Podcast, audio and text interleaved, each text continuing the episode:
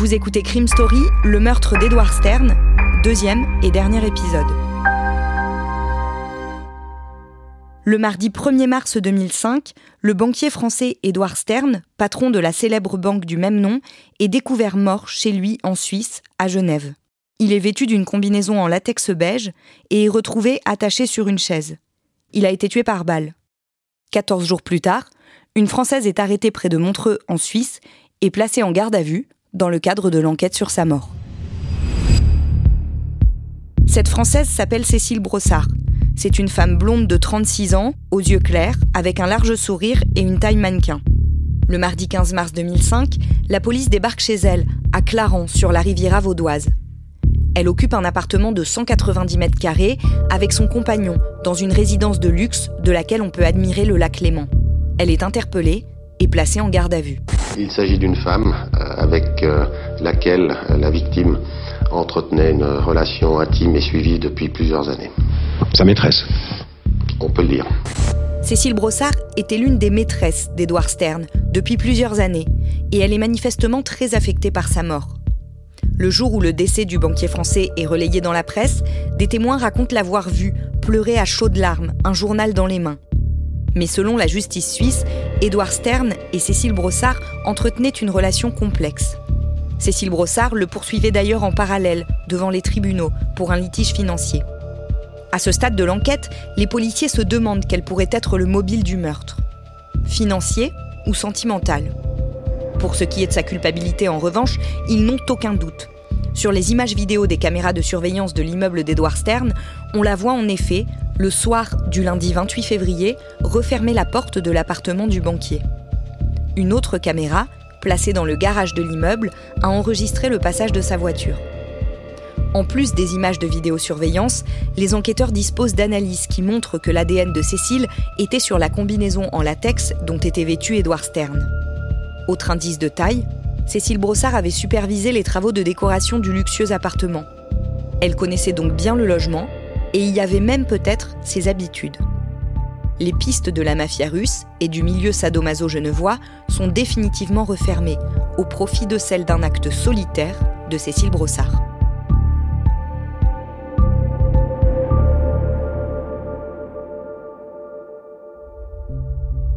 Damien Delseny, en garde à vue, la jeune femme reconnaît les faits.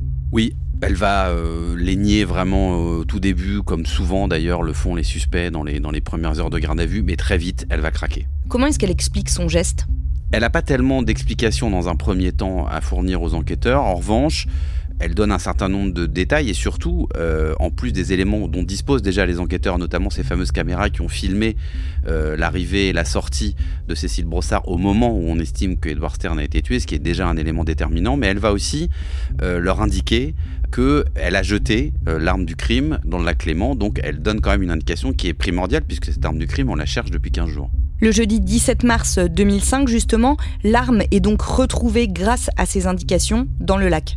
Elle va accompagner en fait les policiers jusqu'au ponton euh, qui est sur le lac à cet endroit-là où elle a jeté euh, le fameux revolver dans l'eau. Des plongeurs arrivent, ils plongent et ils retrouvent effectivement dans un sac non seulement cette arme mais aussi deux autres armes euh, qui appartenaient effectivement au banquier. Et dans le même sac, on va aussi retrouver les clés de l'appartement, ce qui est important puisqu'on se souvient qu'il n'y a aucune trace d'effraction dans le logement d'Edward Stern. Ça veut dire que potentiellement la personne qui l'a tué avait les clés donc n'avait pas besoin de forcer la porte. Cécile Brossard qualifie sa relation avec Edouard Stern de tumultueuse. Ancien mannequin, sensiblement plus jeune que lui, elle a rencontré Edouard Stern 4 ans plus tôt, en 2001. Elle a alors 31 ans. Après des études d'anglais et un séjour à Londres, Cécile Brossard a décroché un travail dans un bar, puis en France, dans une boutique de maroquinerie à Roissy. Elle s'attarde alors volontiers dans le restaurant ultra chic de l'aéroport où elle fréquente de riches hommes d'affaires. À 24 ans, la jeune femme fait un choix radical en se retirant de la vie active. L'oisiveté ne l'effraie pas, surtout en compagnie d'hommes plus âgés et fortunés qui vont jalonner les années à venir. Certains la désignent comme une escorte. Elle refuse ce terme. Mais elle assume sans difficulté ses pratiques libertines et sadomasochistes auxquelles elle a initié, entre autres, Édouard Stern. En parallèle de sa relation avec le célèbre banquier, Cécile Brossard vit en couple avec un naturopathe suisse rencontré en 1992. Xavier Gillet a 21 ans de plus que la jeune femme et tombe éperdument amoureux d'elle. Il a développé une technique de soins par les plantes qui attire un public fortuné et il exerce dans un cabinet en plein centre d'Aigle, une autre ville du canton de Vaud. Ils se marient à Las Vegas, même si leurs noces n'ont pas de valeur juridique. Plusieurs mois par an, Cécile Brossard vit en France dans une jolie maison de pierre située dans l'Oise, à Nanteuil-le-Haudouin. Elle a décidé de retaper cette ferme, aux frais de Xavier Gillet, et d'en faire son atelier de peinture. Cécile Brossard trace son sillon dans le milieu de l'art, et c'est donc en dînant chez un galeriste parisien, en 2001, qu'elle rencontre Édouard Stern. Leur relation, qualifiée de passionnée et destructrice par leurs proches, commence. Cécile Brossard et Édouard Stern se disputent beaucoup, se parlent mal, se quittent régulièrement. Dans ces périodes où elle prend de la distance, le banquier la harcèle et l'espionne. Ils se revoient alors, ça se passe un peu mieux, et puis ça recommence. Ils se séparent à nouveau, mais finissent toujours par revenir l'un vers l'autre. Damien, les enquêteurs s'intéressent aussi dans cette enquête aux compagnons de Cécile Brossard. Oui, c'est ce qui est euh, relativement logique. Euh, effectivement, ils ont cette suspecte et euh, ils voient qu'elle vit effectivement avec, avec ce naturopathe. Alors, il y a le profil de ce compagnon là qui effectivement peut leur poser question, notamment parce qu'on sent que le couple a quand même pas mal besoin d'argent. Ils sont même quasiment au bord de, de, la faillite personnelle parce que rien que les dettes de Cécile Brossard, elles s'élèvent à ce moment-là à 800 000 euros selon les autorités suisses. Euh, quant à son mari, Xavier Gillet, lui, il est carrément inscrit au registre des poursuites en Suisse. Euh, c'est un registre qui est, particulier à la Suisse, mais en gros, euh, il a 330 000 euros d'impayés. Donc oui, ils sont endettés, le couple est endetté à hauteur de plus d'un million d'euros au total, ce qui est quand même une somme assez importante. et puis donc, on peut se demander s'il n'y a pas eu une, forme de complicité ou une incitation. il peut y avoir aussi de la jalousie, parce que évidemment, Cécile, elle a comme amant Edouard donc voilà, les policiers essaient de faire un peu le tri là-dedans. Les enquêteurs découvrent aussi qu'Edward Stern a fait verser un million de dollars sur un compte en banque pour Cécile Brossard. Oui, alors effectivement, un, cadeau euh, somptueux, mais euh, qu'il a repris parce qu'il a annulé ce versement et ce virement en disant euh, qu'elle l'avait escroqué dans une transaction qui portait sur des, tableaux de maître, ce que dément immédiatement Cécile Brossard. Mais évidemment, c'est un élément qui est au cœur des investigations parce que les policiers découvrant d'une part ce premier virement d'un million finalement annulé, bah, ça fait un mobile tout trouvé pour Cécile Brossard qui, après avoir gagné un million, les perd. Donc ça pourrait expliquer son passage à l'acte. Au cours de l'enquête, les policiers découvrent que Cécile Brossard, le lendemain du meurtre d'Edouard Stern, a pris un taxi depuis chez elle pour aller à Milan. Là, elle monte dans un avion, direction Sydney, en Australie. Le 3 mars 2005, depuis là-bas, elle envoie un colis à son grand-oncle et sa grande-tante qui vivent en région parisienne. Ils le reçoivent le vendredi 11 mars. Dedans, il y a une combinaison en latex et de la lingerie. Cécile Brossard, elle, est déjà rentrée en France. Elle sera arrêtée quatre jours plus tard et placée en détention provisoire. Ce voyage continue d'intriguer les enquêteurs. Une fuite qui se poursuit par un départ précipité en Australie. Là-bas, Cécile Brossard a envoyé à son oncle et sa tante de Nancy les vêtements qu'elle portait le soir du meurtre. Le mercredi 23 mars, pour la première fois depuis son arrestation, Cécile Brossard s'explique sur les raisons de son crime par la voix de son avocat. Ma cliente a appris par les policiers que son amant était divorcé depuis plusieurs années déjà, égrène-t-il. Elle le croyait toujours marié.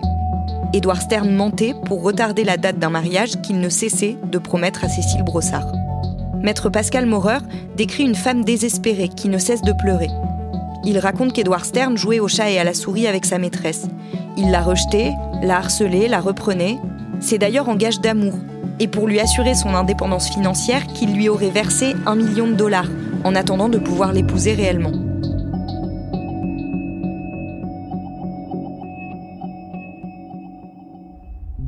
Damien, selon l'avocat de Cécile Brossard, le mobile n'est pas financier donc, mais passionnel, comme il dit. Oui, alors le fameux crime passionnel dont on parle euh, assez souvent euh, dans l'histoire criminelle, c'est pas un concept juridique, hein. ni à l'époque, ni aujourd'hui, ça ne l'a jamais été. Mais c'est toujours un argument qui a été euh, souvent utilisé par le passé pour expliquer qu'un conjoint, que ce soit un homme ou une femme, tue son compagnon, son ex ou sa femme. en gros, c'est ce qui fait partie de ce qu'on peut appeler les circonstances atténuantes d'un crime, c'est-à-dire même si aujourd'hui c'est beaucoup moins audible qu'à l'époque, euh, on avait l'idée qu'on pouvait tuer par amour ou par désamour ou par jalousie et que donc ça atténuait quelque part l'horreur d'un crime ou d'un assassinat. Qu'en pensent les enquêteurs à ce moment-là? Alors eux, quand ils regardent le dossier et qu'ils commencent à entendre euh, un certain nombre de personnes, ils comprennent quand même que la relation euh, intime entre Edouard Stern et Cécile Brossard, elle est basée sur de l'humiliation et que ça dure depuis un certain temps, que c'est une relation extrêmement toxique entre les deux et que cette relation toxique peut aussi avoir constitué un mobile. Alors en même temps, ils se posent pas mal de questions les enquêteurs sur ce voyage en Australie, cette espèce de cavale, hein, parce qu'en fait, dès que Edouard Stern meurt, on se rend compte que Cécile Brossard elle part en Italie pour prendre un avion en direction Sydney. Alors pourquoi Est-ce que c'était prévu? Euh, Elle, elle dit qu'elle a paniqué, qu'elle a voulu s'enfuir avant de se raviser finalement de, rentrer en, Europe et en Suisse. Elle dit même qu'elle était dans un espèce d'état second, qu'elle se rappelle pas exactement de tout ce qu'elle a pu faire ou décider à ce moment-là. Mais les enquêteurs, forcément, ils se questionnent sur ce déplacement à l'autre bout du monde. Ils se demandent même si elle n'est pas allée, euh, bah, pourquoi pas cacher de l'argent ou des éléments euh, autres en Australie qu'elle aurait volé à Edward Stern.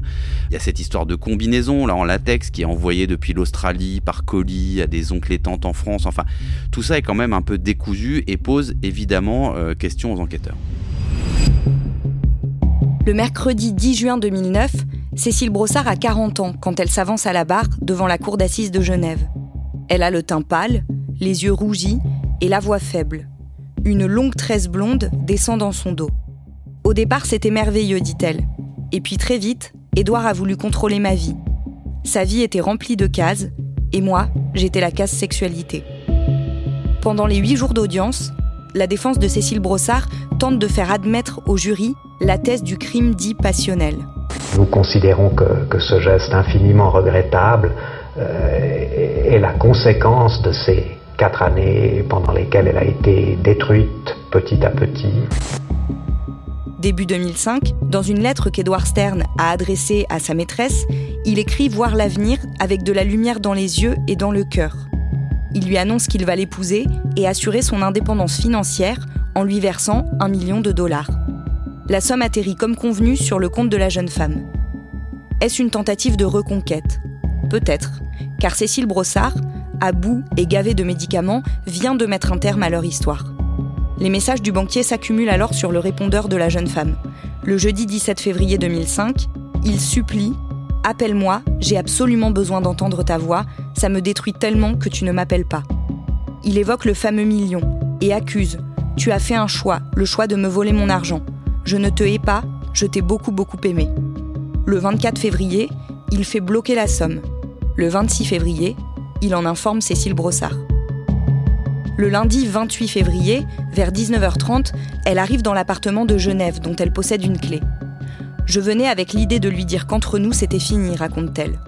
Le banquier la rejoint. Il montre des armes à sa maîtresse, bien rangées dans une penderie. La discussion se focalise sur le million de la discorde. C'était un gage d'amour lié à la promesse de mariage, insiste Cécile devant la cour. Le climat change, le couple se réconcilie.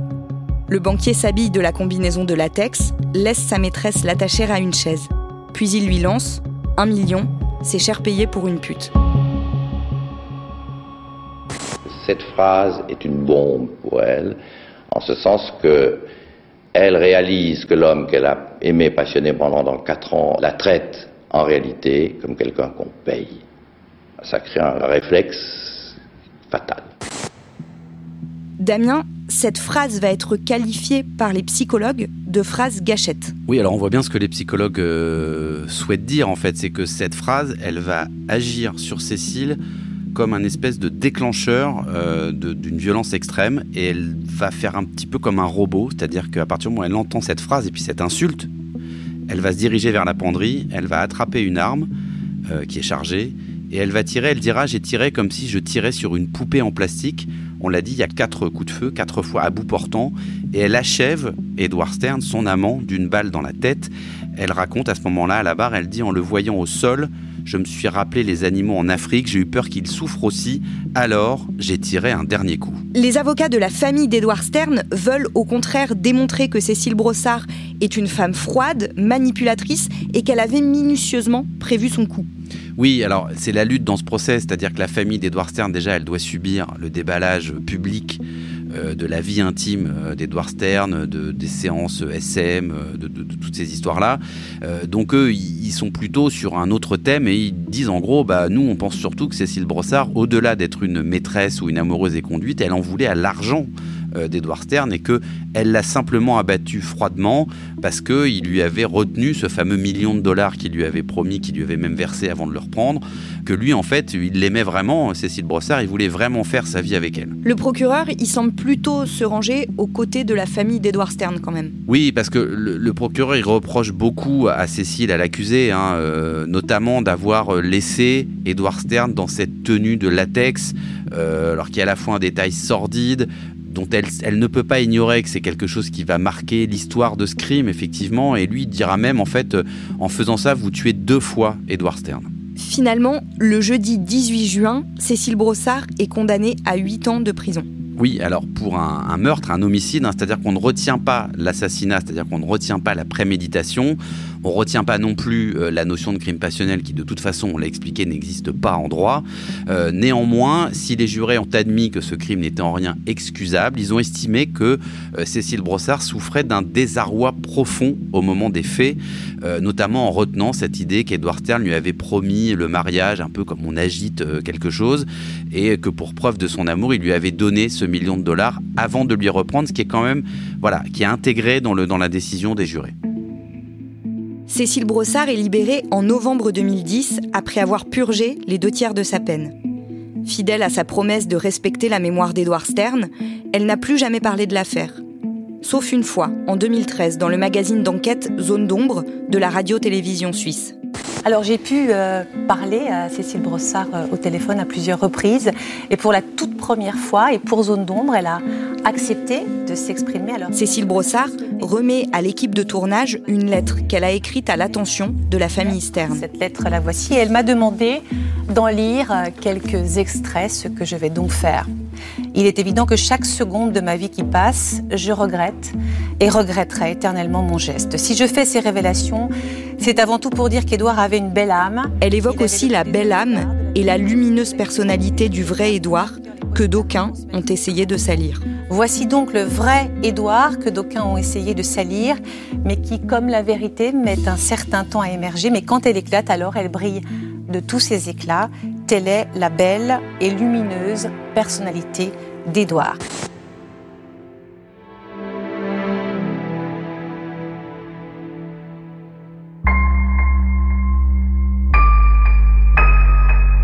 Vous venez d'écouter Crime Story, le podcast fait divers du Parisien, avec à la production Emma Jacob et Thibault Lambert, à la réalisation Julien Moncouquiole et à la rédaction en chef Jules Lavie. Si vous avez aimé cet épisode, vous pouvez nous le dire avec des petites étoiles ou en nous laissant des commentaires. Vous pouvez également vous rendre sur notre site si vous voulez connaître les références qui nous ont permis d'écrire cet épisode. Crime Story est un podcast raconté avec Damien Delseny et à retrouver chaque samedi sur leparisien.fr et sur toutes les plateformes d'écoute.